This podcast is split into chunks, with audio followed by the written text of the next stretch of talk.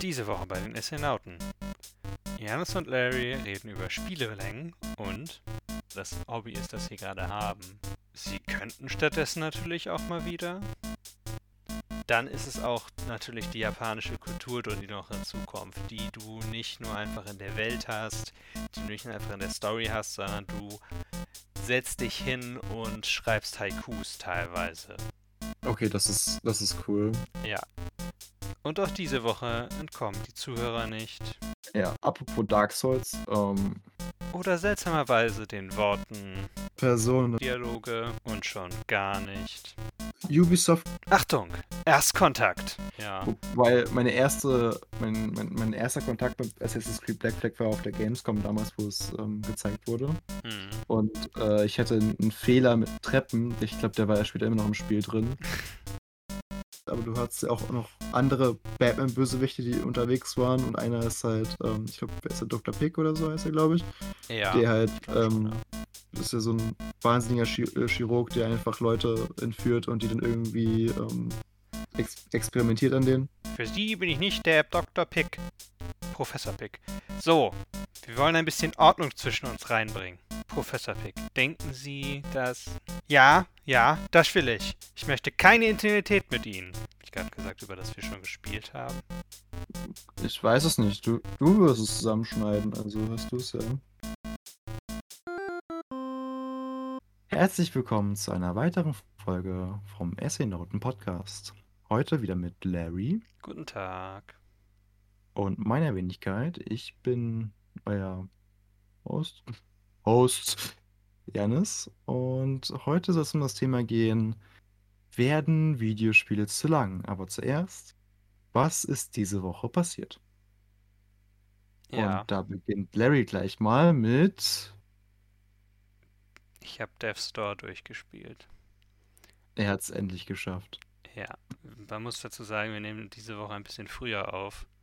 Und eigentlich ist erst eine halbe Woche vergangen. Aber Death Spoiler. Store habe ich schon am Tag, nachdem wir letzte Woche aufgenommen haben, durchgespielt dann. Ist so ein Gamer. Es waren, So es waren tatsächlich, es, es waren tatsächlich nur noch die letzten drei Bosse. Und ähm, wie ist es eigentlich mit der Schwierigkeit denn gewesen? So, sind die stärker oder waren die kniffliger als am Anfang? Weil wir hatten es ja jetzt bei Dark Souls gehabt, dass es ja ab der Hälfte deutlich leichter wurde. Ich würde durchaus sagen, von der, es ist eine sehr viel ausgeglichenere Kurve nach oben hin. Es Mhm. ist kein Hügel, den man erklimmt und dann fällt es nochmal ab, sondern du hast wirklich das Schwerste am Ende. Die, es gibt ja drei große Seelen, die man sammeln muss und die drei wurden auch immer schwerer, die Kämpfe. Zum Mhm. Beispiel die ersten beiden von denen waren eher mit einem Puzzle auch versehen, das es dir einfacher gemacht hat. Okay. Und der letzte hat dieses Puzzle-Element nicht gehabt. Das heißt, da ging es wirklich um deine Fähigkeiten. Wie So, gut bist du? ja. Und dann gab es noch zwei weitere Bosse. Einmal ein Krähenboss, der mich tatsächlich sehr an Bloodborne erinnert hat auch. Hast du es eigentlich schon gespielt? Nee, aber was ich davon so gesehen habe.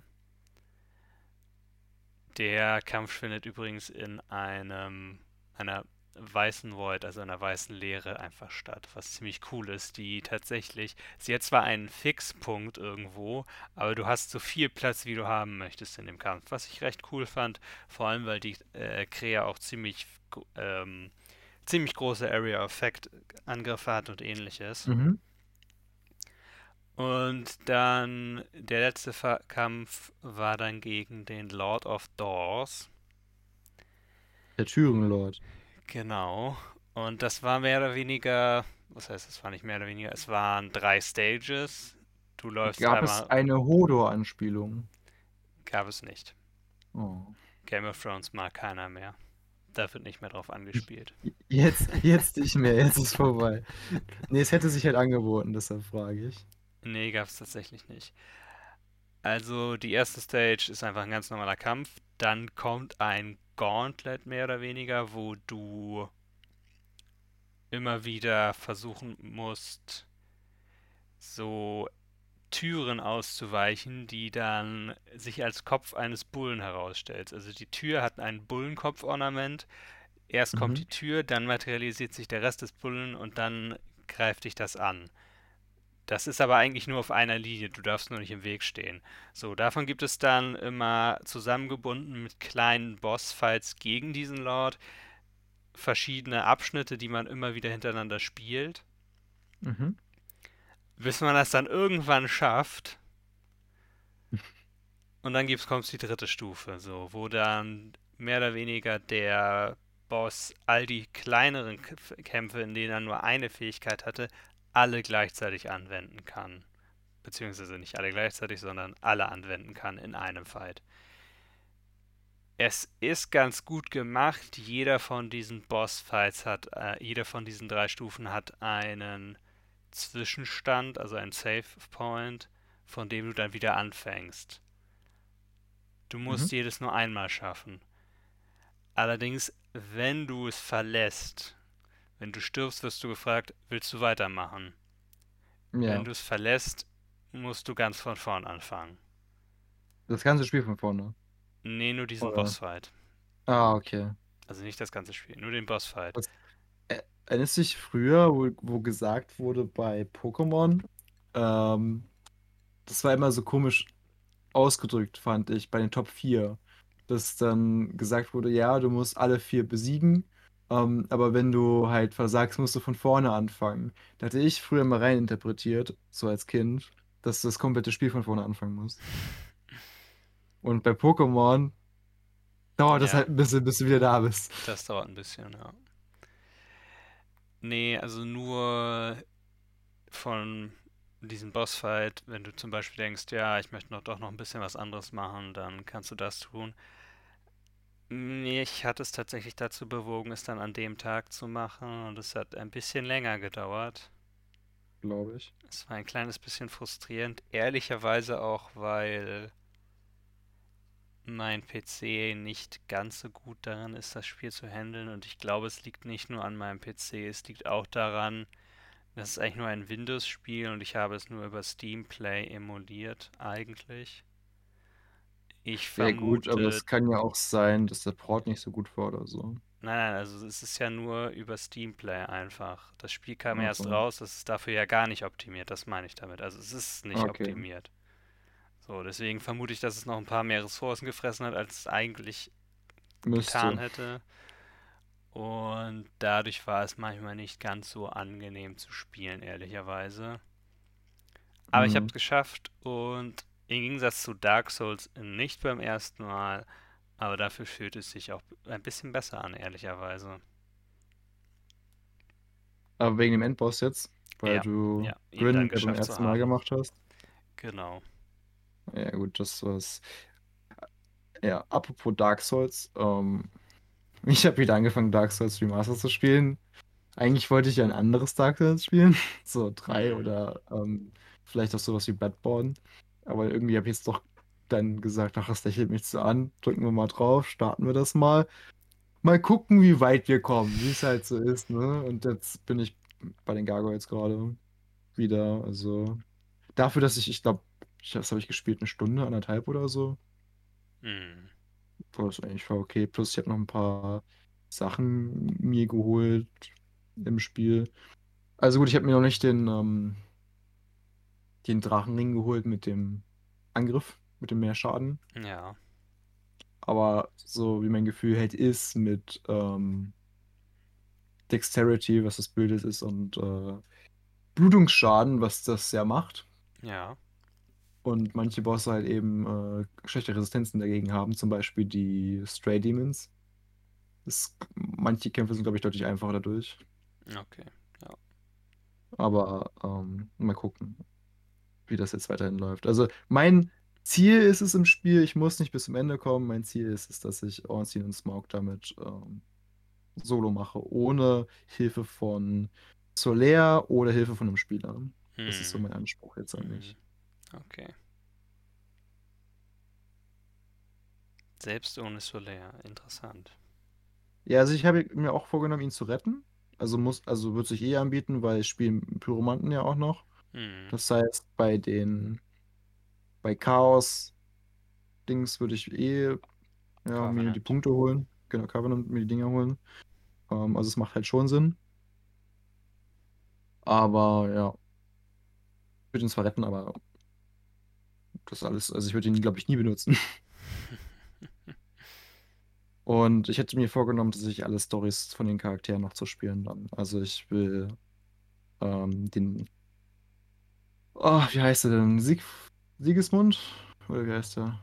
Den Zwiebelritter, auf jeden Den Fall. Zwiebelritter auf jeden Fall. Ähm, ich will Lyric nicht direkt töten, sondern ich will warten, dass er halt die, den Firekeeper. Firekeeper killt Hm. und, sie ihn dann töten. wiederbeleben. Ja, aber wenn du es, also wenn du es in der Reihenfolge machst, dann kriegst du nochmal extra Loot. Kriegst dann ähm, okay. seine Rüstung und die Rüstung von der Firekeeperin. Hm. Ich habe auch vor, also je nachdem, wie weit ich dann spiele, aber gut, wenn ich eh dann in Anolonder bin und Ornstein Smoke gemacht habe, dann würde ich dann auch noch Gwendolyn machen, weil den habe ich mir jetzt mal nicht gemacht, der ist ja ein optionaler Boss. Ja. Und ich würde, ähm, wie heißt sie denn? Die Tochter von Gwyn. Naja, die will ich auch töten. Guinevere, Guinevere, genau. glaube ich. Weil sich dann ja herausstellt, dass das alles nur eine Phase ist. Andor.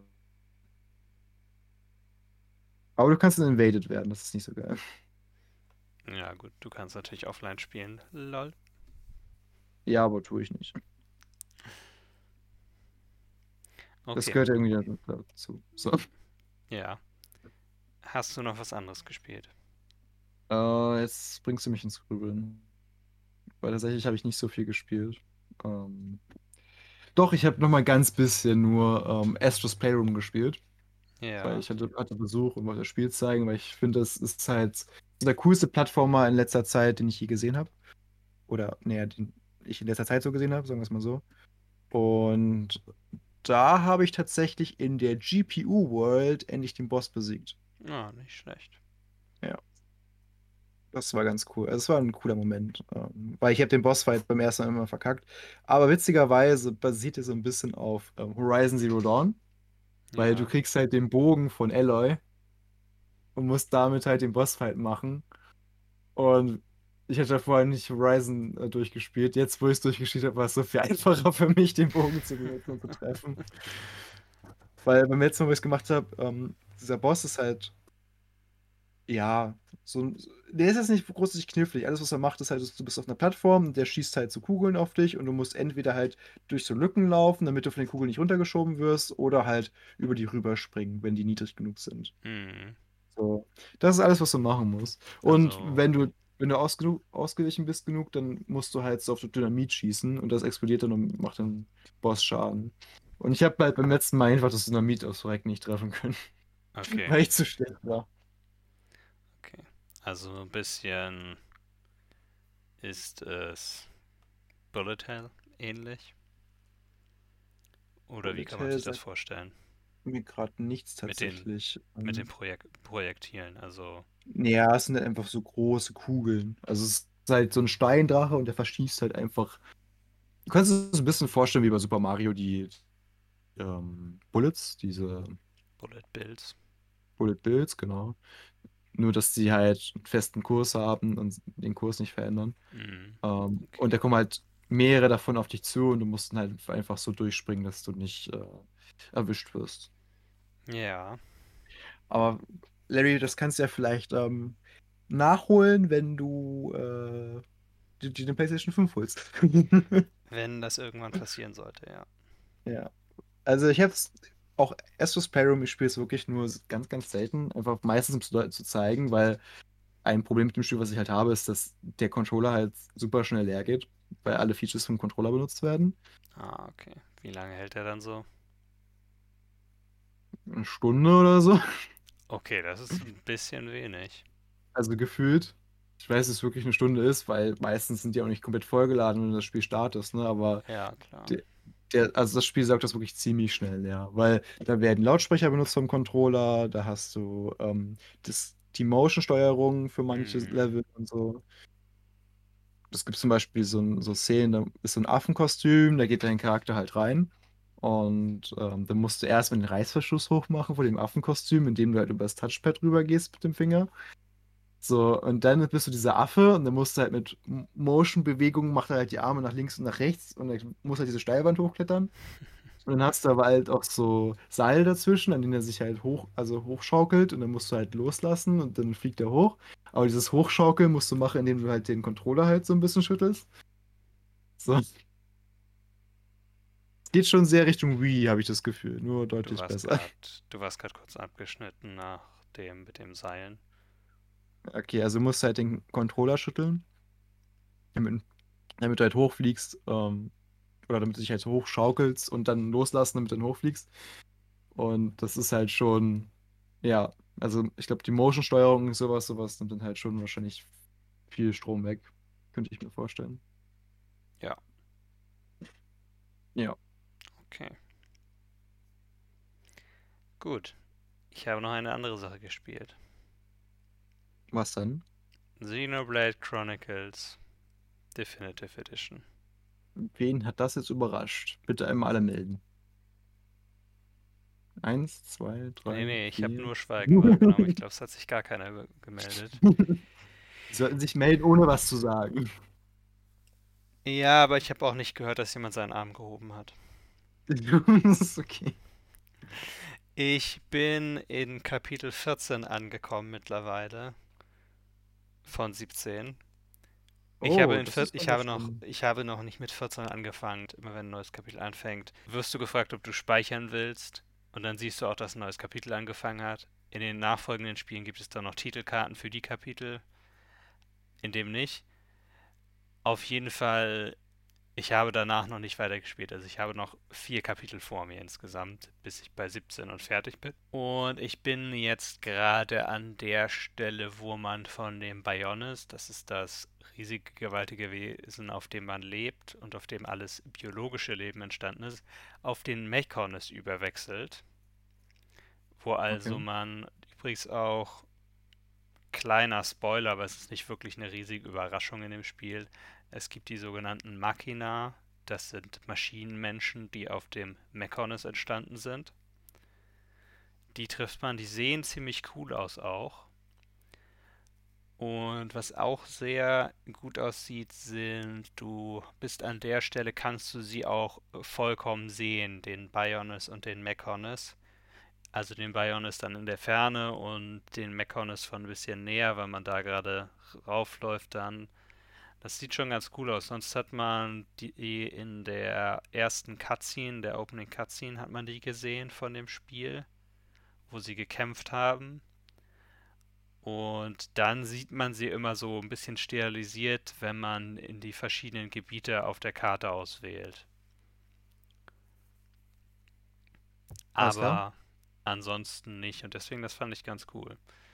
Das heißt auch, dass jetzt alles mehr auf bisher beruht, sieht man noch keine Pflanzen und sowas. Mal sehen, ob sowas noch gibt vielleicht. Also irgendein mechanisches Äquivalent zu Pflanzen, weil bisher war man nur im Inneren. Ja, mal sehen. Und ich dachte mir, ich hatte ja gesagt, ich stelle immer ein bisschen was vor von dem Spiel. Und ich hatte ja angekündigt, dass ich über die Cutscenes reden wollte. Mhm. Denn die sind sehr gut gemacht. Es gibt einmal gibt's die In-Engine Cutscenes mehr oder weniger, die sind immer ein bisschen mehr nur für Dialoge. Die sind in Ordnung, weil sie sind ja eigentlich nur für die Dialoge da.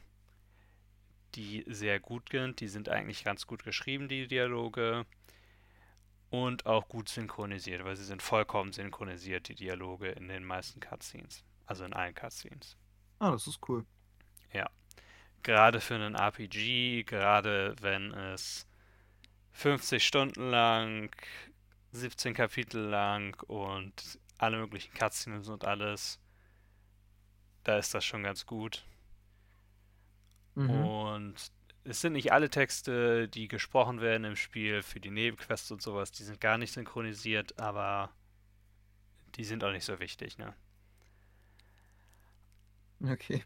Aber in diesen Dialog-Cutscenes, sage ich mal, ist es immer, sind die Animationen nicht so hundertprozentig gut gemacht, weil es ist einfach nur in-Engine, es werden einfach nur ein paar Figuren hin und her bewegt manchmal, wenn sie dann anders zueinander stehen, während sie sprechen.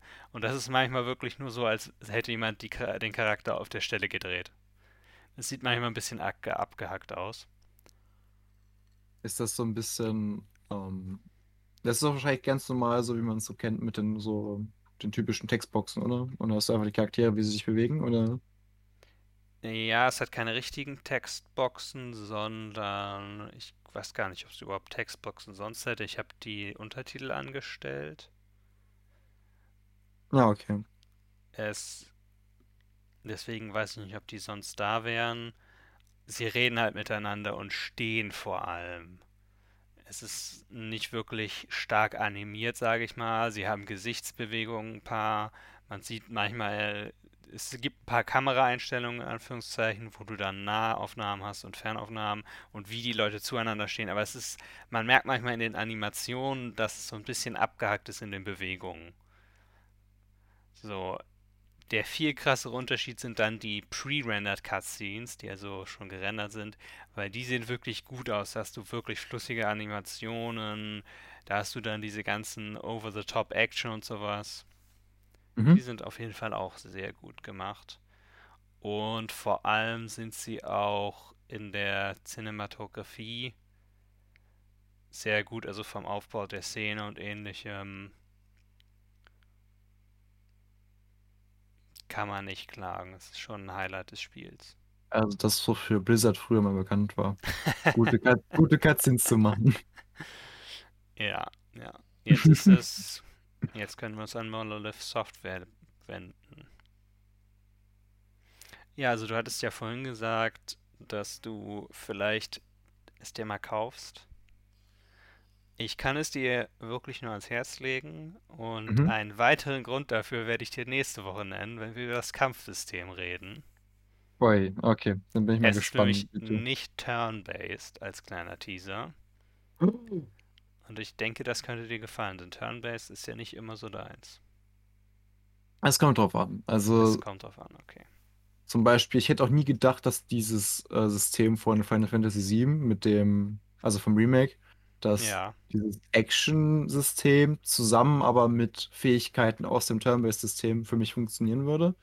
also das ich immer, heißt das ist ja, das heißt ja, glaube ich, Active Time Battle System, Das ist gut möglich. Ich weiß es leider nicht, ich aber weiß.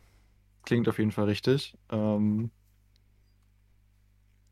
auf jeden Fall, das hat echt Spaß gemacht teilweise. Ich könnte mir auch vorstellen, zum Beispiel, ich mochte ja auch ähm, Darkest Dungeon und sowas. Ja, Deshalb, ähm, ja, ich, ich denke, sowas könnte mir gefallen. Aber ich okay. bin auch, ähm, also ich bin halt open-minded, sag ich mal, Ja, es hat, Xenoblade hat auch ein Active Time Battle System, so wie ich Hm. das verstehe. Okay. Aber darüber reden wir nächste Woche noch etwas. Ja, aber wie gesagt, ich habe mittlerweile, ich bin ganz knapp an der 50-Stunden-Marke. Und das bringt uns dann auch diese Woche wieder mit einer idealen Überleitung, so als hätte ich das vorher geplant, zu unserem Thema der Woche. Das Thema der Woche. Das Thema der Woche. Was ist die optimale Länge für Spiele oder werden sie vielleicht sogar zu lang? Ja. Ja. Ende, fertig. Ja, also Bald in der Podcast. das war das, das war's dann. Wir kürzen die Folge heute mal ab, nur knapp 20 Minuten. Ihr könnt dann, wenn ihr irgendwie noch Zeit zu füllen habt, könnt ihr euch das, was ihr in anderen Folgen vielleicht nicht gehört habt, noch anhören oder sowas. Oder es einfach zusammenrechnen, dann kommt ihr im Durchschnitt auch auf 60 Minuten. Ja, genau. Das ist äh, Unfall. Nee, äh, mal im Ernst. So, wir, wir waren witzigerweise sogar auf ähm, einer gewissen Webseite. Ich muss sie gerade mal. How Long to Beat, genau. How Long to Beat, genau. Das wollte gerade nicht aufgehen. Ähm, und haben uns einfach mal angeguckt, wie lange so Spiele gehen. Und ja, was war der Durchschnitt jetzt nochmal von allen Spielen zusammengenommen? Natürlich, sind? Nur von Spielen, die auf dieser Seite sind, aber und nur von diesen Playthroughs, aber da haben sie 3,3 Millionen. Also ein bisschen was. Genau, ein bisschen was. Über 47,6 Tausend Spielen haben sie einen Durchschnitt von 18 Stunden 46.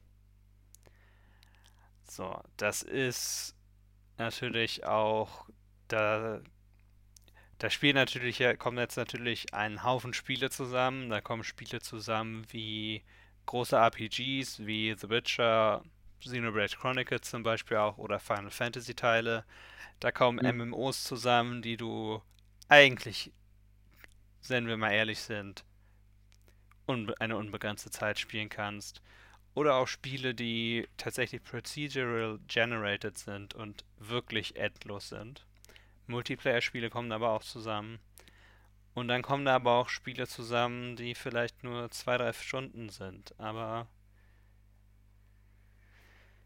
das alles ist ja doch recht unterschiedlich eigentlich. Ja. Äh, ein Muster, was sich halt daraus ergibt, ist, dass natürlich Online-Spiele, um die Leute länger zu behalten, um mehr Geld zu verdienen, dass die natürlich ähm, auch eine längere Zeit brauchen. Bei mir in der Liste bei den Längen am längsten ist tatsächlich nämlich Steve Online, gefolgt von ein paar anderen Online-Spielen oder auch eben den ganzen, nennen sich das Idle Battler oder sowas? Mhm ne, das man im Hintergrund laufen lässt, einfach um zu spielen. Da haben natürlich die meisten Leute natürlich äh, deutlich mehr Zeit reingebuttert, weil man es eben die ganze Zeit nebenbei laufen lässt. Ja. Genau. Auf jeden Fall. Äh, ansonsten, was ist noch dazu sagen? Klar, wie du schon gesagt hast, ähm, Endlosspiele und Sandbox-Spiele nehmen natürlich auch viel Zeit ein. Was ich jetzt noch so ein bisschen habe, ist ähm, Strategie. So Strategie ist auch meistens, man spielt ja eine Runde und die geht ja schon ein bisschen was, aber dann will man noch andere Fraktionen probieren oder halt Ja, ja. andere Sachen ausprobieren und schon kann man eben schnell mal nicht nur das Spiel durchhaben, sondern eben auch noch das Spiel mit verschiedenen Fraktionen durchspielen. Auf jeden Fall. Und dann kommt natürlich einiges zusammen. Aber Hm, aber das ist natürlich nicht alles, was zu diesem Spiel kommt. Also ich würde mal sagen, Games as a Service zum Beispiel oder auch Open-World-Spiele haben wir ja schon sehr viel drüber gesprochen. Mhm. Vielleicht reden wir nochmal kurz über beides so ein bisschen und die sind ja sicherlich am langen Ende des Spektrums. Und dann arbeiten wir uns vielleicht irgendwie so ein bisschen zu kürzerem Spielen runter. Und was die so ausmacht. Okay, dann fang mal an. Okay, ja. Ich meine, du hast es schon gesagt, Games as a Service und Online-Spiele, die binden ja den Spieler an sich, Mhm, mhm. weil sie so Geld verdienen, entweder durch Battle Passes, durch Ja. Kostüme, Microtransaction, irgendeiner Art. Ziemlich jedes Multiplayer-Spiel, egal ob Fortnite, PUBG, COD, was auch immer gerade auch auf dem Markt ist, ähm, hat wer mittlerweile einen Battle Pass, um dich länger am Spiel zu binden. Ja, auch Call of Duty. Du warst schon League wieder ein bisschen abgeschnitten, leider. Ja, das äh, habe ich gesagt, das ist Call of Duty. Ich weiß nicht, was heute los ist. Ähm, Ich weiß es auch Keine Ahnung. nicht. ähm, naja, ich kann noch mal kurz Einstellungen ändern. Auf jeden Fall, äh, auch League of Legends ist auch so ein Thema, ne? Das wäre eben auch dabei. Genau. Ja, und äh, die sind natürlich drauf ausgelegt, wie gesagt, länger zu laufen und meistens auch darauf ausgelegt, dass es kein wirkliches Endgame gibt, sondern es ist eigentlich immer so gesehen eine Partie oder ein kleinerer Abschnitt eines Spiels, der dann immer wieder wiederholt wird. Zum Beispiel bei Fortnite, wenn man den Battle Royale-Modus spielt und auch bei anderen Battle Royales. Du spielst eine Partie Battle Royale, dann spielst du irgendwann die nächste vielleicht. Oder du spielst drei und dann spielst du nie wieder einen Battle Royale, weil dir das nichts gibt. Nur mal meine persönliche Erfahrung damit. Dass es dir nichts gibt. Dass es mir nicht gibt. Games as a Service. Fortnite. Ja, gut. Das können wir eigentlich ja schon so abhaken oder so, warum das viel Zeit frisst und ja. ja. Und eigentlich, wenn wir mal ehrlich sind, man kann für diese ist How Long to Beat hat für diese Spiele auch einen Wert, wie lange man brauchen würde, um sie zu abzuschließen. Und wenn wir jetzt zum Beispiel mal, suchen wir einfach mal PUBG, um nicht Fortnite zu suchen, dann steht dort 116 Stunden. Ja, ich frage mich, ob es einfach die Zeit ist. So, wie viel Zeit musst du in diesem Spiel verbringen, bis du es das erste Mal schaffst, eine Runde zu gewinnen, vielleicht? Ich weiß es nicht. Ich glaube, es ist. Ich meine, teilweise trackt eher How Long to Beat das wohl auch automatisch. Mhm. Ja. Und irgendwelche Leute geben das dann an, aber ich meine jetzt zum Beispiel für Fortnite sind es 39 Leute haben es angegeben. Ja. Und, oder warte mal. Ja, wie lange sie es gespielt haben. Und es ist halt, irgendwer gibt es halt an und meint, ja, dann hatte ich es durch, aber eigentlich kannst du diese Spiele nicht durchspielen. Sagen wir es mal so. Es ist auch nicht darauf ausgelegt, weil wenn du es durchspielen könntest, würden sie ja auch ihren Einnahmequelle verdienen. Deswegen sind ja auch Games as a Service und sowas alles so beliebt, weil du kannst konstant Einnahmen generieren und wenn das Spiel erstmal draußen ist, wird es und es irgendwann lukrativ ist für dich und du Gewinn dran machst, wird es halt sehr einfach, es weiter zu unterstützen. Gerade mhm. für einen Konzern wie Epic. Ja. Lustig übrigens, How Long to Beat hat auch eine Retirement Rate, also wie hoch der Anteil der Leute ist, die aufgehört haben, es zu spielen. Und es Und? wird als insane bezeichnet mit 35,49% Bei PUBG jetzt oder bei. Bei Fortnite. Bei Fortnite, okay. Ja. Ich glaube, das ist so ein bisschen die Retirement Rate. Sagt natürlich nur dann auch aus Leute, die sagen, ich spiele gerade dieses Spiel. Und dann werden sie wahrscheinlich gefragt, ob sie es abgeschlossen haben. Und mhm. in dem Sinne ist es auch ein bisschen seltsam. Für dieses Spiel auch das ein bisschen seltsam. Ja. Es ist ähm, alles ein bisschen merkwürdig. Wie immer. Nun ja. Kommen wir zu dem anderen Thema, über das wir schon gesprochen haben. Open World Spiele. Open World. Hab ich gerade gesagt, über das wir schon gespielt haben? Ich weiß es nicht. Du, du wirst es zusammenschneiden, also hörst du es ja. Ja, über das wir gesprochen haben. Wie auch immer. Open World Spiele. Wir sind wieder da an dem Punkt. Wir könnten uns jetzt beide über Ubisoft beschweren. ja, also das ist ja, das ist ja so ein Eisberg, der vor dir ist, dass die Story mit äh, Odyssey habe ich ja erzählt, dass es bei mir schlummert mit ja. allen DLCs und ich habe mich noch nicht dran gewagt, weil es einfach so viel ist. Ja. So, ja. so ein Side-Commitment, was ich momentan einfach nicht habe. Ich muss ehrlich sagen, ich habe ja zum Beispiel in einige Open-World-Spiele auch recht viel Zeit gesteckt, wie in Breath of the Wild. Es sind ja 300 Stunden seit nun einigen Jahren in verschiedenen Playthroughs natürlich. Mhm. Und das habe ich tatsächlich auch recht durchgängig dann gespielt. Ich habe meistens dann ein Playthrough gehabt, das ich dann über so Wochen, Monate gespielt habe. Ja. Und zwischendurch nicht wirklich viel aufgehört. Von gerade Ubisoft-Spielen und von gerade Assassin's Creed höre ich entweder, dass die Leute gespielt haben und aufgehört haben, mhm. oder dass sie immer wieder zurückgehen, wenn sie nichts anderes haben.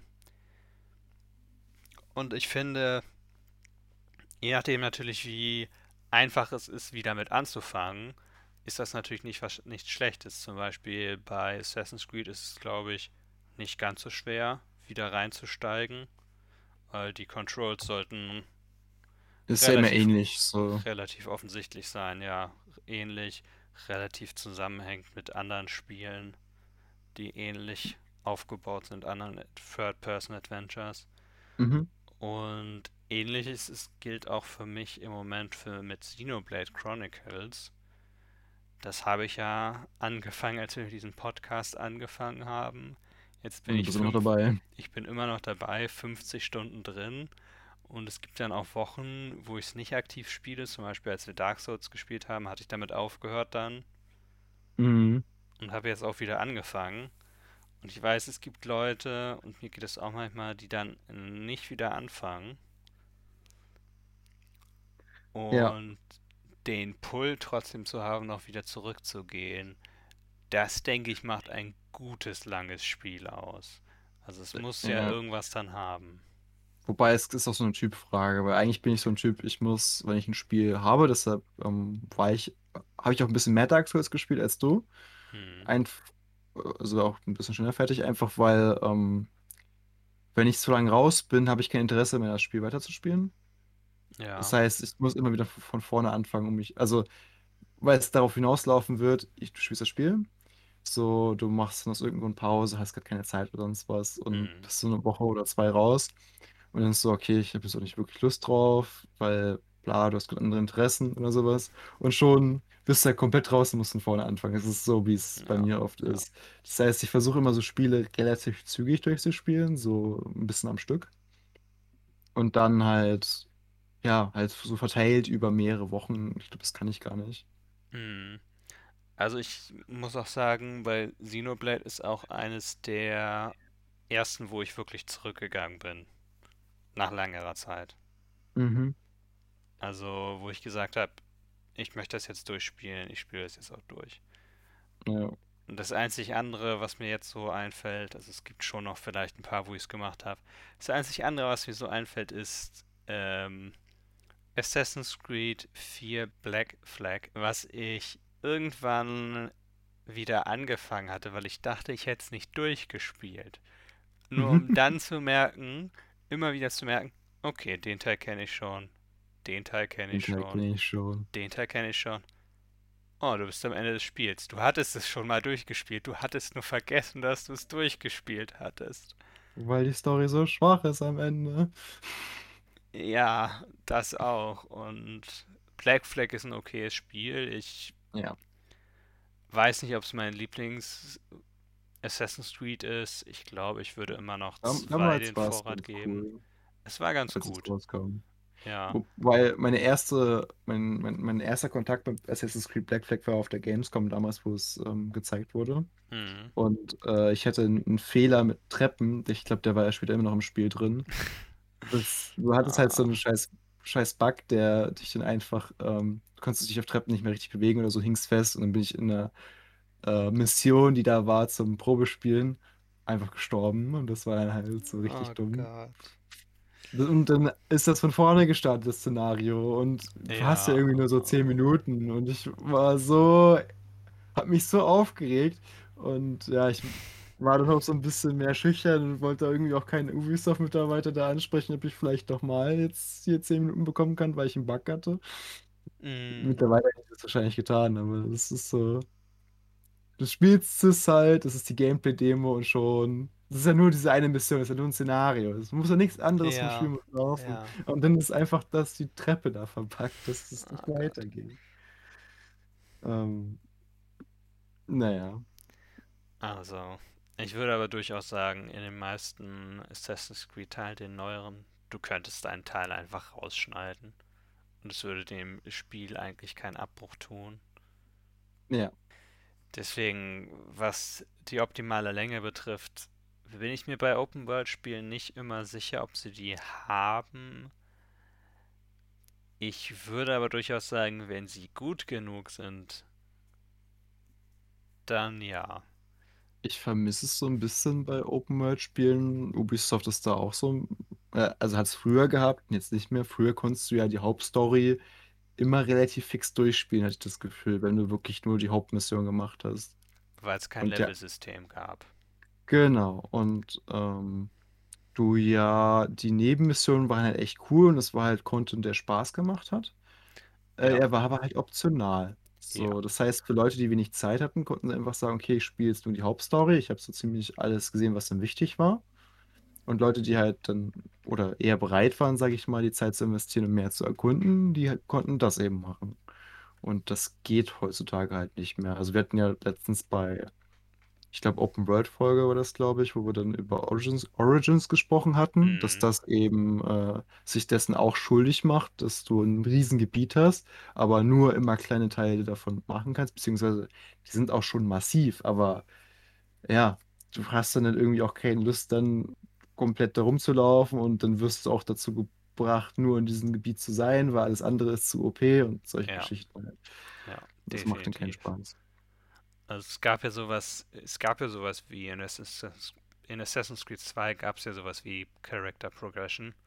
Du hattest mehr Mhm. Leben, die Feinde sind auch ein bisschen stärker geworden, Ja, oder halt äh, aber Variationen, ne, dass du dann an oder viele verschiedene Gegnertypen hattest, statt halt nur den so normalen Soldaten, den du einfach so umlegen genau, konntest. genau.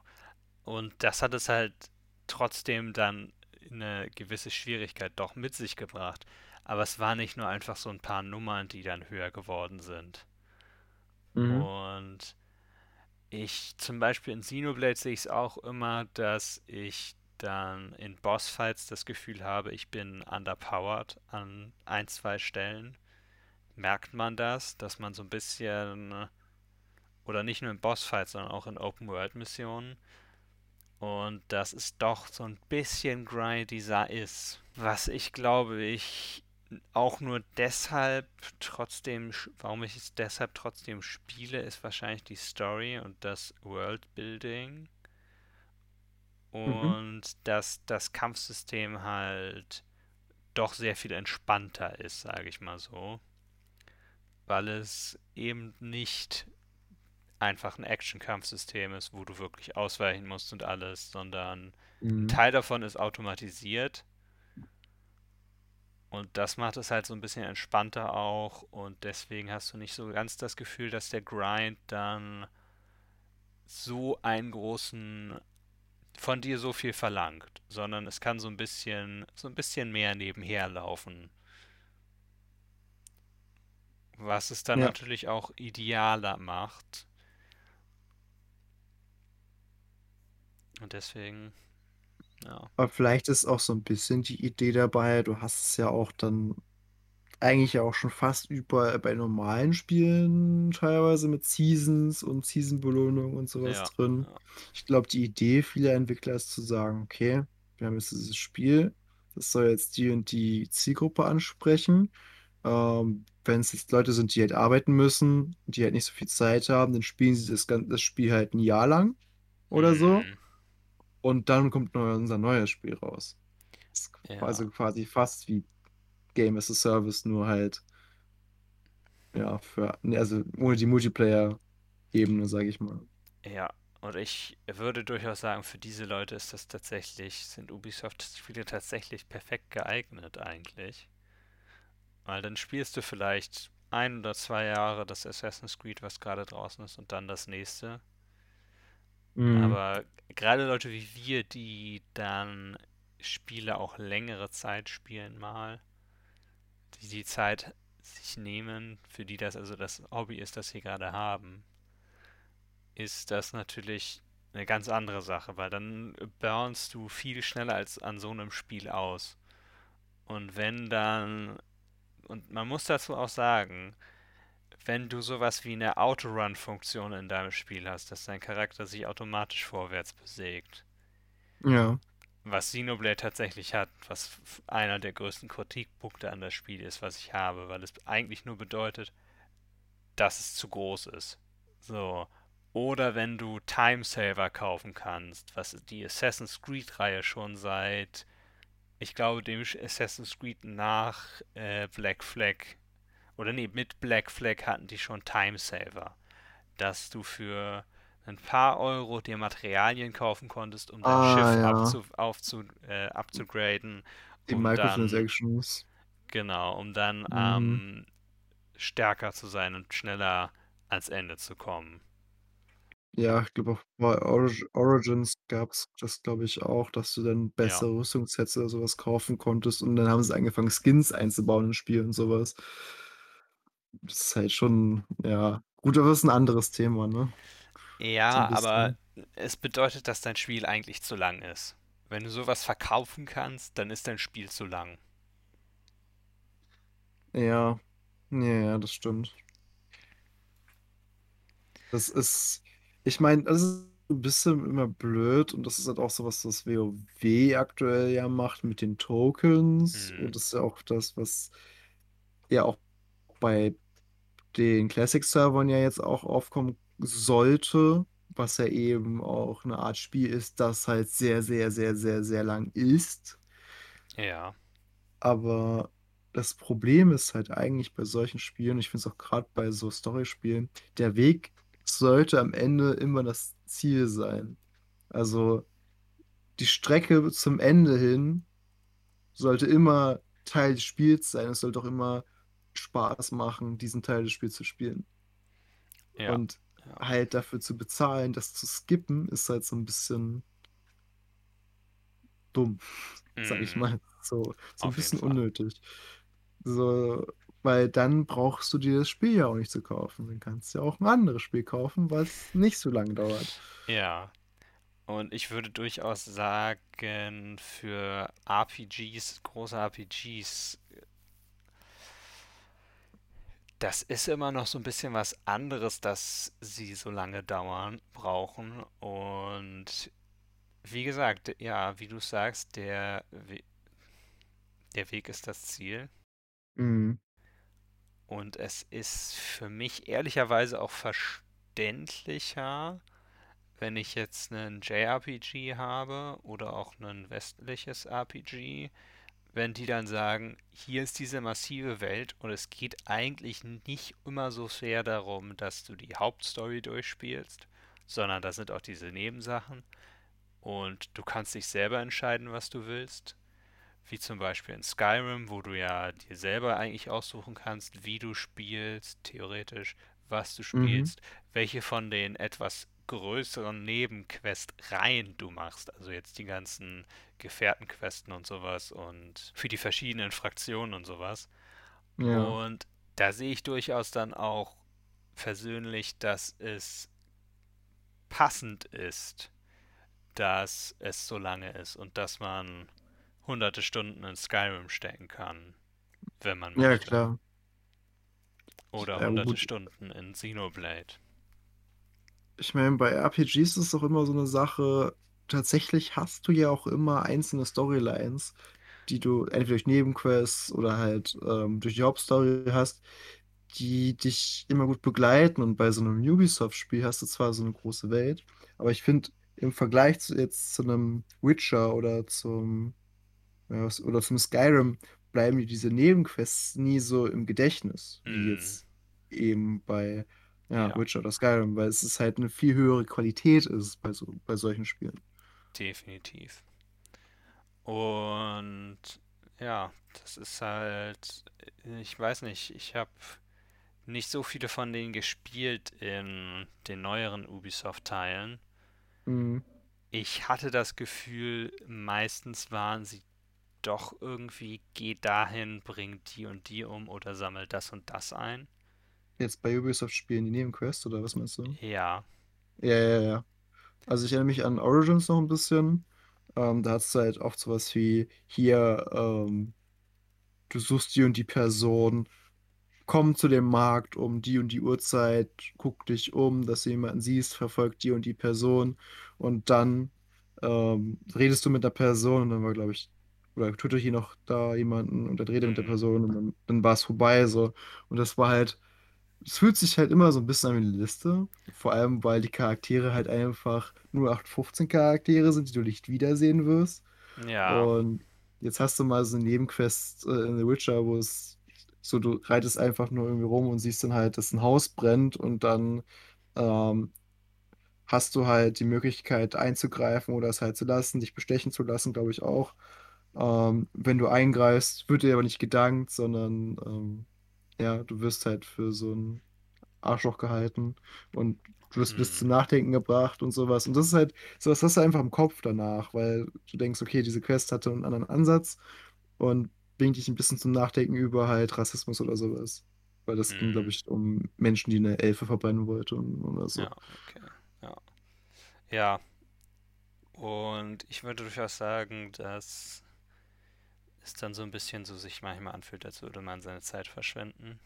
Ja. Besonders wenn es dann auch noch irgendwie ein Spiel ist. Ich meine, Skyrim ist zum Beispiel von 2011. Mhm. So, ich gucke mal eben nach. Gut, du, du darfst halt auch nicht jede Quest nehmen von Skyrim, weil zum Beispiel die Nein, Quest nein. mit den, ähm, weißt du, Ben ja, Edelstein oder was das ist, wo du alle 100 finden musst. So, das ist dann auch eine Liste abarbeiten, aber Klar, auf einem ganz anderen Scale. Also das ist trotzdem die, die Quest im Kopf, weil sie so, so schlecht ist, sag ich mal.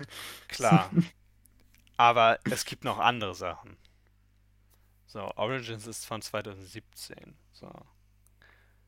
Äh, In Xenoblade sind die Quests, die Nebenquests sind auch eines der, ehrlicherweise, einer der schlechteren Teile, aber das ist ein Spiel von 2010.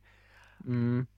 Und es, ich sag mal so, sie werden ein bisschen dadurch gerettet, dass du meistens noch mehr Personalität von den Figuren bekommst, die sie dir geben. Das Sind sind dann, Figuren, die häufiger vorkommen dann? Oder? ja, die haben Okay. einen Namen meistens, du kannst mit denen Sachen tauschen und sie geben dir manchmal mehrere Quests. Ja, das alleine ist ja schon cool. Ich meine, Ja, so Ubisoft kannst ja eigentlich auch. So ein Assassin's Creed, die Nebenquest mit Leonardo da Vinci, wo du seine Erfindungen platt machen musst, die waren auch cool. ja, Es ja. gab zwar jetzt nur drei, vier Stück, aber die hast du im Kopf behalten, weil die cool, also weil die einfach gut waren. Hm, Und ja, so aktuelle, also zumindest die, die ich jetzt so gesehen habe in den Spielen, waren jetzt. Ich weiß nicht, wie es bei Far Cry ist. Ich glaube, Far Cry ist es nicht ganz so schlimm wie bei den aktuellen Assassin's Creed-Teilen.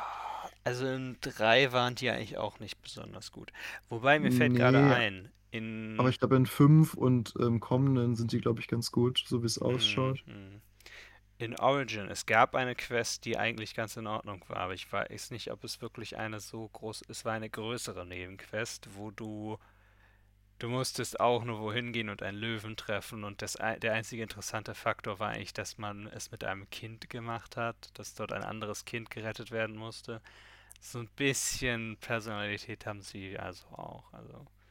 Also die einzige Nebenquest aus Origins, die mir im Kopf geblieben ist, ist die Final Fantasy Nebenquest, die sie drin Okay. hatten als äh, Werbeaktion, irgendwie oder Partnerschaft zwischen Square Enix und äh, Ubisoft, Hm, wo du ja dann ähm, irgendwie ein Behemoth oder sowas hattest, glaube ich, irgendwie so ein Drache, der eine Beschwörung gemacht hat und so ein okay. Bösewicht beschworen hat. Und du siehst ja diese Final Fantasy Level Cutscenes und bist so, wow, okay, kommt mal runter hier. Und dann gehst du dahin, musst ein Rätsel lösen und dann kriegst du hier Hm, äh, ein Chocobo-Kamel und du kriegst äh, ein Schild und Schwert aus dem ja. Final Fantasy Setting. Und das war cool, weil das hat sich so ein bisschen, Ja, ja, so ein bisschen rausgebracht, zwar aus dem Spiel, aber du hattest ein Rätsel, du hattest äh, ein paar Sachen. Aber auch jetzt, ähm, ich erinnere mich auch, da gab es so Rätsel, also so Mordfälle, die du lösen konntest. Ich glaube, das haben die nach Syndicate in jedes Spiel eingebaut. Ich glaube, Syndicate hatte das, Unity hatte das, glaube ich, auch. Ähm, dass du halt so Mordfälle löst. Und ich finde halt, dass es auch ziemlich langweilig war tatsächlich. Also gut, ja. vielleicht liegt es daran, dass ich halt in der Vergangenheit sowas gespielt habe wie hier die Batman Arkham-Serie, die das halt besser inszeniert hat irgendwie. Da Ja, war es dann okay. auch meistens Teil der Hauptstoryline, beziehungsweise nein, halt, stopp. Bei ähm, Arkham Knight war es ja sogar eine Nebenquest, die du machen konntest, um einen Hm, ähm, Verbrecher zu schnappen. Also du hattest ja zwar die Hauptmission immer im Arkham Knight, aber du hattest ja auch noch andere Batman-Bösewichte, die unterwegs waren. Und einer ist halt, ähm, ich glaube, wer ist der Dr. Pick oder so heißt er, glaube ich. ja, Der halt, glaube schon, ja. ähm, ist ja so ein wahnsinniger äh, Chirurg, der einfach Leute entführt und die dann irgendwie ähm, ex experimentiert an denen. Warum fragst du mich das eigentlich, der die Spiele nicht gespielt hat und kein großer Batman-Fan ist? Das ist mehr so eine rhetorische Frage, weißt du? Ja, klar. Aber warum weiß So, ich es auch noch? ja, keine Ahnung. Naja, egal. Ähm, auf jeden Fall, ja, da hast du auch dann verschiedene Tatorte, die du untersuchen musst. Dann musst du halt ähm, das Rätsel lösen letztendlich, beziehungsweise, ja, eigentlich ist es ähnlich wie in Assassin's Creed, nur habe ich das Gefühl, durch die Dialoge und weil auch wieder Charaktere vorkommen, die du halt kennst und mit denen interagiert wird, es gibt es so viel mehr her. Ja, ich, ich glaube, das ist es auch einfach. Es ist manchmal nur die Persönlichkeit und vielleicht auch so ein bisschen die, das Alleinstellungsmerkmal. Das ist noch was anderes. Ist zum Beispiel in der Batman-Reihe, du spielst Batman. Das ist natürlich was, was gerade dich als Batman-Fan auch Hm, noch viel mehr anspricht. Oder stimmt zum. Beispiel, letztes Jahr kam ja Ghost of Tsushima raus. Mhm. Eigentlich ist das auf der Oberfläche, zum einen wurde es immer als Assassin's Creed Spiel in Japan einfach nur bezeichnet. Okay. Ich persönlich würde sagen, es ist durchaus noch mehr als das. Dann ist es aber auf der Oberfläche ein Open-World-Spiel, was eigentlich nur komplett alle Trends abhechelt. Mhm. Was auch, finde ich, die größte Schwäche von dem Spiel ist. Und das sage ich als jemand, der es sehr genossen hat und das Spiel geplatinumt hat. Also ich habe es komplett durchgespielt. Okay, ich habe noch kein Spiel zu weit gebracht. Ja. Ja, es war aber auch einfach nur, ich habe alles gemacht und es war im Sommer, es kam nichts anderes raus. Und es war immer noch Covid. Ich mochte die äh, PlayStation-Box, die es dazu gab, die war nicht Hm. schlecht. Aber es hat halt, im Gegensatz zu Assassin's Creed Spielen, hat es mich vor allem deshalb angesprochen, nicht nur wegen des Settings, sondern auch wegen des Charakters Mhm. und wegen der Story, die ich fand, dass sie sich doch sehr von Assassin's Creed unterschieden hat. Das Gameplay, was sich auch sehr von Assassin's Creed unterschieden hat. Und die Präsentation, die wirklich sehr gut ist. Und das sage ich mit jemand, als jemand, der keinen großartig guten Fernseher hat. Aber es ist einfach, das Spiel ist sehr stylisch. Mhm. Es setzt halt sich auch gegen einige Trends durch, um mehr wie eine Cinematic Experience zu sein, als einfach nur ein Videospiel. Es gibt kaum UI-Elemente, die sind ganz klein. Du hast keinen Kompass, sondern du hast den Wind, der dich durch die Gegend führt. Und dann ist es auch natürlich die japanische Kultur, die noch hinzukommt, die du nicht nur einfach in der Welt hast, die du nicht einfach in der Story hast, sondern du setzt dich hin und schreibst Haikus teilweise. Okay, das ist, das ist cool. Ja, du kannst nur aus einigen Phrasen auswählen, weil sonst wäre es auch ein bisschen, das würde Plus, äh, sonst viel zu weit gehen, wenn du sie komplett selber raussuchen musst. Aber, plus, mir fällt jetzt schon eine Nebenquest ein aus dem Spiel, nur mal vom Hörensagen, mh, die Leuten im Gedächtnis geblieben ist und ich habe das Spiel noch nicht mal gespielt. Und das ist die mit dem ähm, Fake Samurai, der sich äh, als ja, Samurai ausgibt. ja. Es gibt da so ein paar Elemente, was die Nebenquesten betrifft, wo ich sagen würde, könnte noch besser gemacht werden. Zum Beispiel hat so gut haben viele Nebencharaktere keine Namen. Hm, Und viele kommen nur manchmal einmal vor. Und was Spurenlesen und betrifft und sowas, das ist alles auch nicht so besonders. Aber es ist halt irgendwas an dem Spiel, wo ich sagen würde, es ist trotzdem wirklich gut. Meinst du eigentlich, da kommt eine Fortsetzung? ich denke, es kommt eine Fortsetzung. Also es kommt jetzt ein Director's Cut raus. Wahrscheinlich für PlayStation 5 optimiert.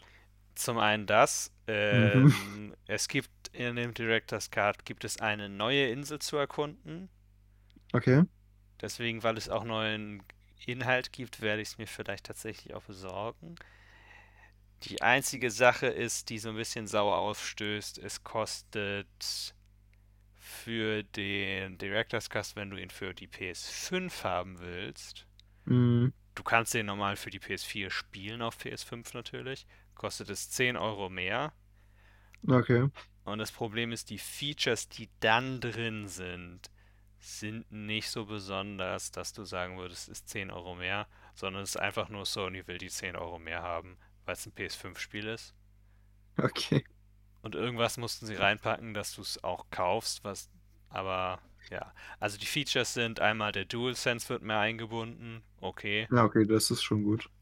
Und das Das, einzig, das wird mir schon reichen, fast das sogar. einzig andere, was ich noch weiß, ist, im Originalspiel gab es keine japanischen Lip-Syncs. Also es war, Mhm. wenn du die japanische Fassung angestellt hast, waren es noch die Lippenbewegung auf Englisch. Das kommt jetzt noch neu dazu. Gesagt wurde offiziell, dass es sonst nicht machbar gewesen wäre, die japanischen und die englischen zu haben, wegen Ladezeiten oder sowas. Und dass das jetzt nur auf der PS5 geht. Okay. Da kenne ich mich Hm. aber nicht gut genug aus, Also aus, um kann zu sein, sagen, aber ob das auch wirklich, wirklich die Wahrheit ist. Aber trotzdem, die Frage, ob es 10 Euro wert ist. Ja, 10 Euro mehr wert ist, weil es kostet ja dann, aber glaube ich, der, 30 insgesamt und der DualSense 20. ist halt schon cool. So. Ja, und es ist ein Spiel, wo man einen Bogen hat. Und das war die erste Anwendung des DualSense, die man äh, uns gezeigt hat. Man schießt mit einem Bogen und es fühlt sich anders an. Ja.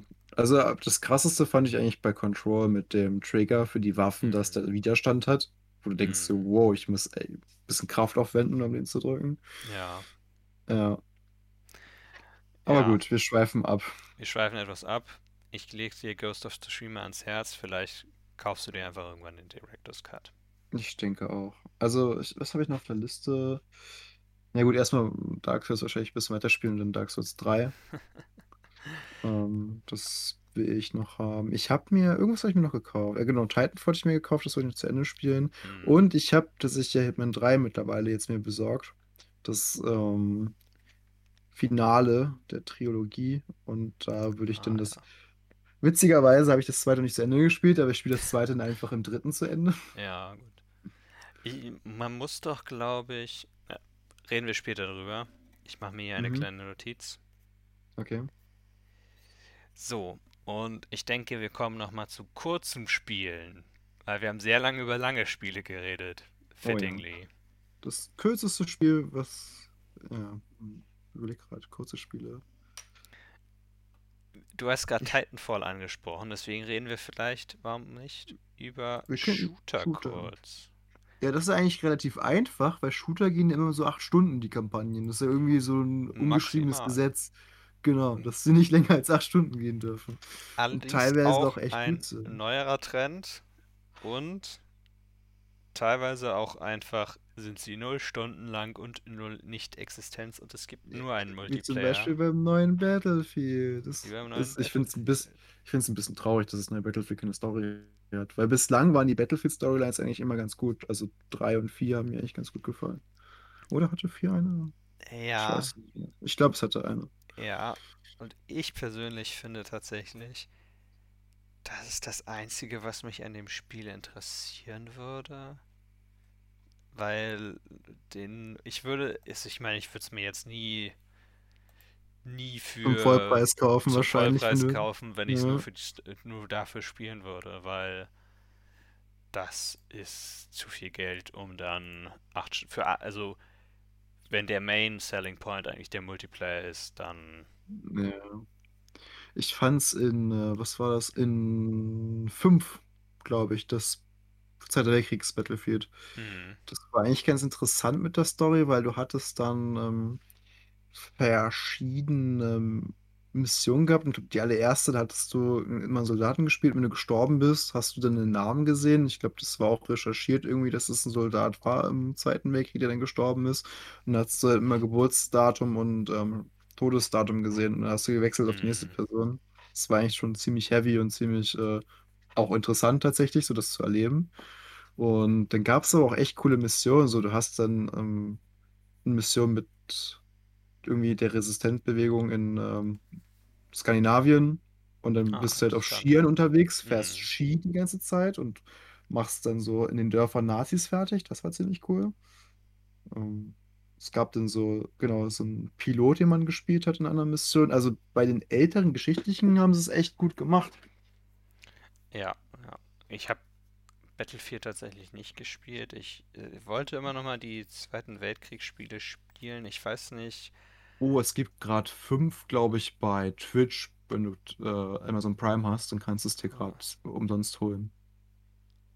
Okay, um es dann nicht auf meinem PC zu spielen, wo es nicht läuft. Ja, aber du kannst den Key schon mal sichern. Ja, ja, ja. Vielleicht mache ich das. Aber es ist halt, die Call of Duty-Spiele habe ich gespielt als die ersten beiden, als die Kampagnen auch noch ein bisschen länger waren. Wahrscheinlich Modern Warfare und sowas, ne? Äh, Nee, nee, die ersten beiden. Also Call of Duty Ach und Call so, of Duty eins 2. und. Ja. Okay, Ja, Call of Duty 1 habe ich auch gespielt, die Story. Und die war auch echt gut für das Alter des Spiels. ja. Und mittlerweile ist ja bei Shootern der Fokus eigentlich komplett zu- hin zum Multiplayer gewechselt. Ja, leider, leider schon. Es gibt auch Statistiken, dass viele Leute die Kampagne auch nicht spielen. Mhm. Und in dem Sinne wird sie auch oft weggelassen. Oder sagen wir mal öfter. Die Developer, wenn sie merken, irgendwie die Kampagne kommt nicht ganz richtig zusammen und wenn sie merken, wir haben auch keine Zeit mehr dafür, weil es muss ja dann auch jährlich rauskommen, ja muss ja jährlich werden. rauskommen, Call of Duty, dann fällt das auch oft dann einfach weg. Ja, leider. Ja, also bei Battlefield finde ich echt schade, weil ich fand die tatsächlich in den letzten. Gut, ich habe jetzt die ganz, ganz. Also die ganzen neuen aktuellen CODs nicht gespielt. Aber ich fand früher halt immer die Story von, ähm, von, oh Gott, wie heißt der? Von Battlefield immer ein bisschen besser. Hm. Weil ich das Gefühl hatte, ich war mehr involviert und mehr drin mit den Charakteren. Ja, mag natürlich sein.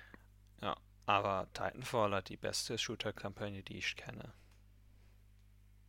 Okay. Ja, also ich bin noch mitten dabei. Ich werde das noch zu Ende spielen. Aber Ja, zumindest ja. ähm, das Moveset, da kommt man ganz gut rein, habe ich das, Gefühl gehabt. Das war am Anfang ein bisschen merkwürdig, aber jetzt lässt du einfach nur noch durch Hm. und springst für Wanze Ja, ran. ja. Und, und Auto-Aim hilft da auch ziemlich, ziemlich viel.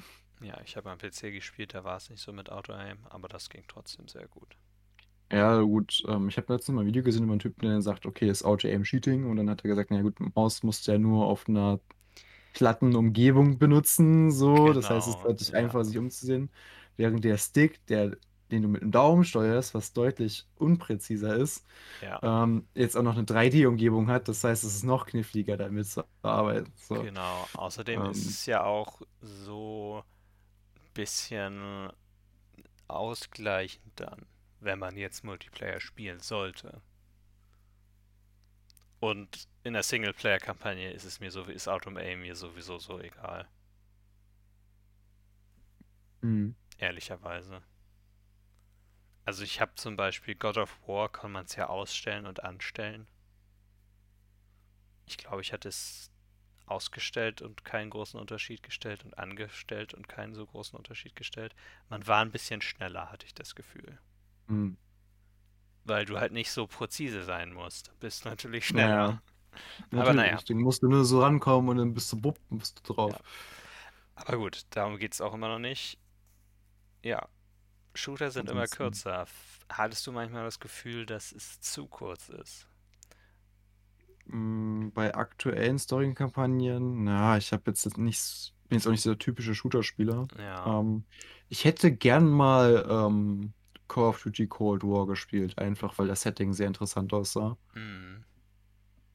Ja, weil Kalter Krieg ist ja mal was, was man jetzt nicht so häufig sieht und ich kann mir nicht Das vorstellen, dass es einfach nur Geballer ist, sondern dass es halt so ein bisschen intelligenter gemacht sein muss für die Story. Aber Eigentlich schon. Und das, was man in den Trailern gesehen hat, ging in die Richtung. Aber ob es dann auch geliefert hat, ist immer die Frage, ne? ja, obwohl kann ich keine Aussage zu treffen, weil ich es nicht gespielt habe. Also es hätte mich, hätte mich interessiert. Vielleicht spiele ich es ja nochmal. Aber ansonsten bei Shootern, was zu kurz war, naja, letztendlich denkst du dir auch nicht so viel Großes dabei, habe ich das Gefühl. So Mhm. beim. Shooter, ich sage, selbst wenn es fünf Stunden sind oder so, unter fünf Stunden soll es nicht sein, aber selbst wenn es fünf Stunden sind und du hast es fertig gespielt, bist du halt auch so, ja, ist halt ein Shooter. Ich Ja. habe das gemacht, was ich machen wollte und äh, ja. Titanfall hätte ich mir mehr gewünscht, äh, aber wahrscheinlich auch, weil es so gut war. Und Mhm. ehrlicherweise, wenn es länger gewesen wäre, wäre jetzt die Frage, wäre es so gut gewesen. Aber es war auch, ging auch eher in die Richtung, ah, ich habe es durchgespielt. Das ist aber schade. Ich hätte gern Mhm. mehr davon. Aber der Multiplayer ist nichts für mich. Ja, das ist so ein bisschen. Ja. Aber allgemein reden wir jetzt ja noch über kurze Spiele. Indie-Spiele sind auch oft kürzer. Ja, Indie-Spiele können sehr, sehr kurz sein. Ich glaube, ich habe ähm, ein Spiel mal gespielt, das heißt, äh, ich glaube, Waiting for June. Mhm. Nee, warte mal. Ähm, nee, Dinner Date heißt es. So, Mhm. sorry. Okay. Ähm, es geht, also die Story ist ein bisschen komisch. Es geht um einen Typen, der wartet auf sein Date und wird versetzt, aber du gehst halt die ganzen Gedankenprozesse durch von, diesem, Mhm. von dieser Okay. Person. Und äh, du steuerst halt, was diese Person einfach macht. Und ich glaube, die ganze Story geht eine Stunde. Also sitzt eine Stunde und hörst dir deine Gedanken an. Und Mhm. ich weiß nicht, was jetzt den, den oder die Entwickler dazu get äh, getrieben hat, das zu machen, ob sie vielleicht versetzt wurden oder so.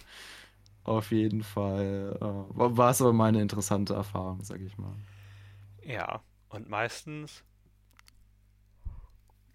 meistens finde ich das immer sehr interessant dann, die Indie-Spiele und wenn sie kürzer sind und sich dann nur auf diesen einen Aspekt konzentrieren.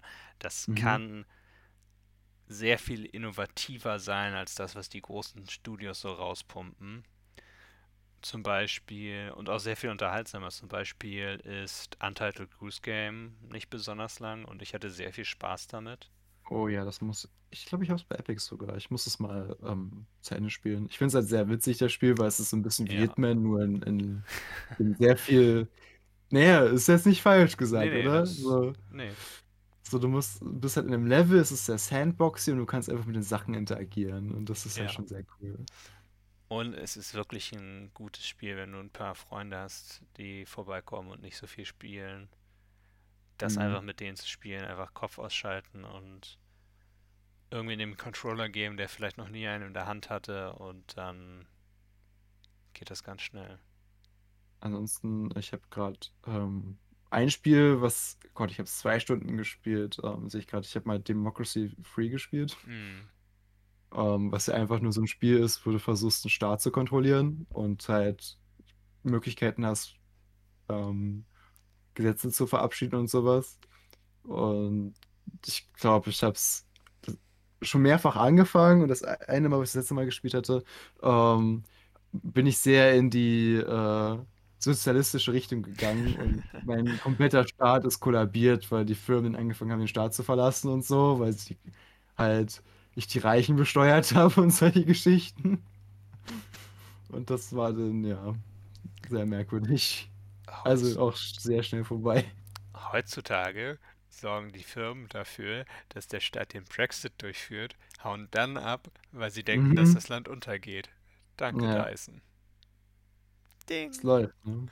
Läuft bei Dyson, ja. Hier ein Mhm. politischer kleiner Kommentar. Konnte ich mir nicht verkneifen. Alles gut. Naja, ja, also ich muss sagen, gerade Indie-Spiele, da ist die Länge, finde ich, auch fast die größte Stärke mit.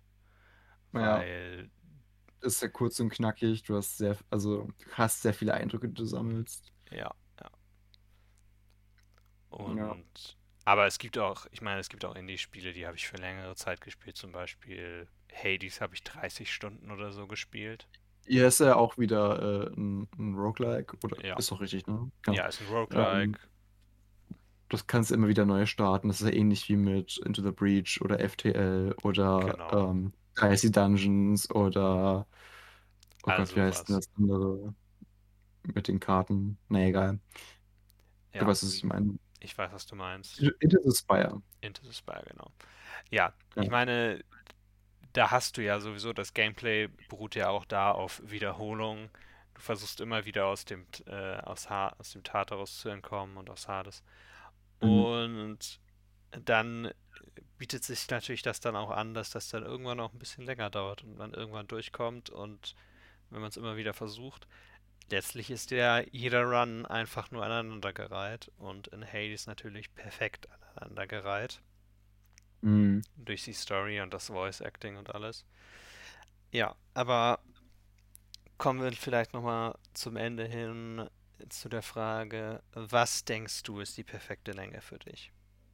Ist nicht leicht zu beantworten und eigentlich auch keine kurz und lang, keine äh, Mhm. schwarz und weiß Antwort, aber Also ich habe mir früher mal so, so ein bisschen gedacht, hey, wenn jetzt ein Spiel rauskommt und es kostet 60 Euro und ich bezahle diese 60 Euro, dann muss ich daraus mindestens so viel rausholen können, also an äh, Spaß für mich und dass ich mich gut dabei fühle, wie jetzt, wenn ich für dasselbe Geld äh, so oft ins Kino gehe, wie das halt geht. hm, So, ne? Also für 60 Euro kann also ich ja vielleicht mit Snacks zusammen, keine Ahnung, dreimal oder viermal ins Kino gehen. So. mittlerweile ja.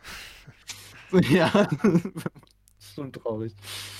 Ähm, und das heißt, dieselbe Zeit und ähm, ja, genau denselben Aufwand. Also sind wir dann auch bei Rechnen wir so, also mit vier und so sagen wir acht mal, zehn Stunden, ne? So. wie viele Stunden willst du rechnen? Zwei? Ja, wahrscheinlich so Ja, zwei Stunden pro Film, oder? So ja. ungefähr. Also so So, zwischen acht und zehn Stunden. Genau. Und ich denke, also das sollte mir einen Vollpreistitel auf jeden Fall geben, mindestens. Hm, Ähm, wobei, ich meine, klar, mit, mit dieser Art zu denken gibt es auf jeden Fall auch ein paar Probleme, aber das ist zumindest so eine, so eine Faustregel, die ich mir so setze. ja, ja. Also es ist natürlich auch immer, kommt noch immer, man kann das Spiel natürlich noch mal spielen, wenn man es besitzt. Genau, Interessantes also es hat einen Konzept, ne? Wiederspielwert, Ja. wobei kommt immer auch so aufs Spiel an. Deshalb finde ich halt so Schätze wie RimWorld wunderbar, weil Hm, das hast du irgendwann mal im Sale gekauft oder so oder halt zum Vollpreis, aber dann war es ja auch nicht super teuer. Ähm, und dann hast du immer und immer und immer wieder neu anfangen können und das ist jedes Mal ein anderes Spiel. Das ist halt schon ja, was sehr, sehr Gutes und sehr, sehr Wichtiges, dass es sowas gibt. ja. Und also du hast ja vorhin gesagt, früher hast du das so ausgerechnet. Denkst du immer noch so oder? Ja, also wie gesagt, es gibt halt so ein bisschen Ja, Probleme mit, mit ja, dieser Art zu denken. So, weil, sagen wir mal, realistisch, Kino ist halt eben auch ziemlich teuer. So, das stimmt. also gerade wenn man jetzt in der Großstadt oder so ins Kino geht. Hm, Ähm, deshalb muss man das Ganze mit so einem Quäntchen Salz sehen. ja, So, ist schwierig zu sagen. Also ich glaube, acht bis zehn Stunden ist schon, ist schon eine gute Zeit, aber das muss auch tatsächlich auch unterhaltend sein, weil wenn du auch überlegst, du gehst natürlich nicht in einen Film, den du nicht gut findest. So, meistens nicht. genau. Also meistens weißt du ungefähr schon vorher, ob dir der Film wird. Und deshalb, Aber dir gefällt, ja, ja. Also man hat zumindest eine grobe Idee. Und es kann ja mal passieren, dass du ein Spiel kaufst und es ist überhaupt nicht deins, obwohl es so viele Häkchen auf deiner Liste trifft. Hm, Das ist dann halt immer blöd. Aber in der Regel sollte es, wenn du so, ja, so viel Geld dafür ausgibst, zum Release, was halt das ist, was ich eh nicht mehr so häufig mache, es sei denn, das Spiel ist halt wirklich ja, etwas, worauf ich länger warte. Das wird wahrscheinlich Gotham Knights oder sowas sein. Ähm, ja. wobei ich auch schon so langsam denke, Gott, das ist ja das nächste Service-Game und wenn das rauskommt, wird es bestimmt genauso mies sein wie alle anderen Service-Games, die bis jetzt rausgekommen sind. Hm, hm. Ich glaube, die einzigen, die Aber, es geschafft haben, waren Destiny und selbst das mag ich nicht, weil das ähm, Bezahlsystem finde ich blöd. ja. Aber es wird dir genug Zeit geben. Also es wird genug la- lang Mhm. genug sein. Ja, also ich ist auch, ich kann das auch nicht so beantworten, ob kurz oder lang. Es gibt kurze Spiele, mit denen hatte ich sehr viel Spaß, aber auch Mhm. längere, zum Beispiel mit Thomas Was, Was Alone. Das hat irgendwie fünf Stunden gedauert, das durchzuspielen. Kostet keine 60 Euro und das hat mir schon sehr Spaß gemacht, weil es einfach Gameplay-wise ist es halt einfach, sind es so kleine Puzzle. Du musst einige Blöcke einfach nur am Ende eines Levels so platzieren, dass sie in den vorgefertigten Rechtecken sind. Alle Ja. können unterschiedlich hoch springen oder haben andere Fähigkeiten. Manche können im Wasser überleben und schwimmen, andere nicht. Und der interessante äh, Aspekt war aber auch, dass sie alle anfangen, Sentience zu entwickeln, also Hm. Bewusstsein. Ich kam gerade kurz nicht auf das Wort. Bewusstsein zu entwickeln. Und es gibt einen Narrator, der das alles erzählt. Und das war halt ein, ist zum Beispiel ein Spiel, das sehr kurz ist und mir sehr viel Spaß gemacht hat, trotzdem. Oder auch, wie ich schon erwähnt habe, Untitled Goose Game, das auch. Das spielst Ja, in so, ein paar so. Stunden durch, aber es ist halt einfach nur so ein nettes kleines Indie-Puzzle-Spiel. Aber es hat ja auch, glaube ich, einen großen Wiederspielwert, oder? Weil, es sehr witzig ist. Ja, hat es Oder? durch Ja. definitiv. Wenn man nochmal mit ein paar Leuten dann spielt, die es noch nicht gespielt haben, zum Beispiel, macht das durchaus Spaß, es nochmal zu spielen.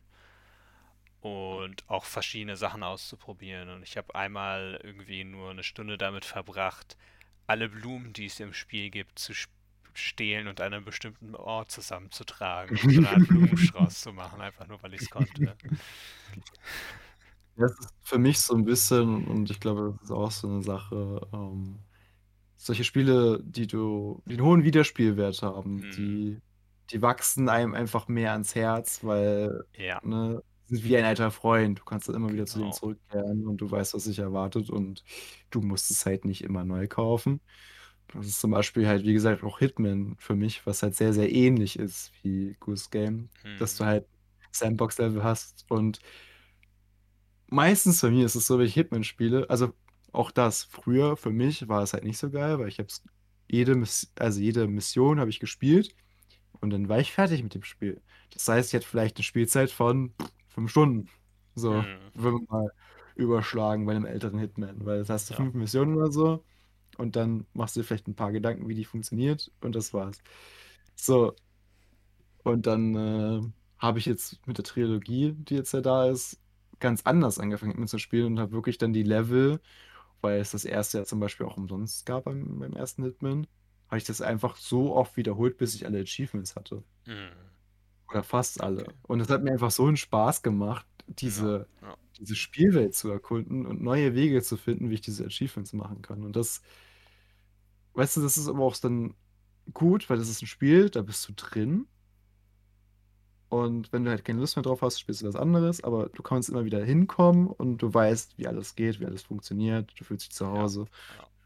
Und dann kann das Spiel, also auch für die ganzen Achievements, für Completionists auch sehr, sehr lange dauern, meinetwegen. Aber es ist dann halt das Konzept, was dann halt stimmt. Hm. Man steckt nur immer so viel Zeit in Spiele rein. Man kriegt nur so viel Zeit aus Spielen raus, wie man reinsteckt. Ja. Und wie der Spielwert, ich glaube, wir werden nochmal drüber reden. Ich hatte es nochmal auf die Liste irgendwann gesetzt. Mhm. Das ist schon was, was dann ein Spiel nochmal verlängern kann. Für mich, um es abzuschließen, auch lange Spiele machen natürlich auch Spaß. Und dann sehr und dann sehr viel Zeit in sowas wie in eine Open World zu Spiel zu stecken, wie Breath of the Wild oder andere Zelda-Spiele, die auch immer so 30 Stunden lang sind oder so.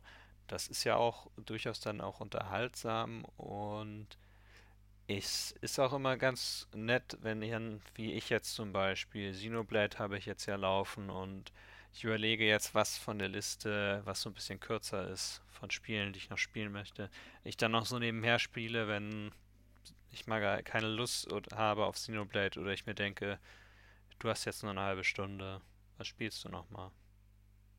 Mhm. Ja, das würde zum Beispiel so reichen. Hier, spielen eine Runde Hitman.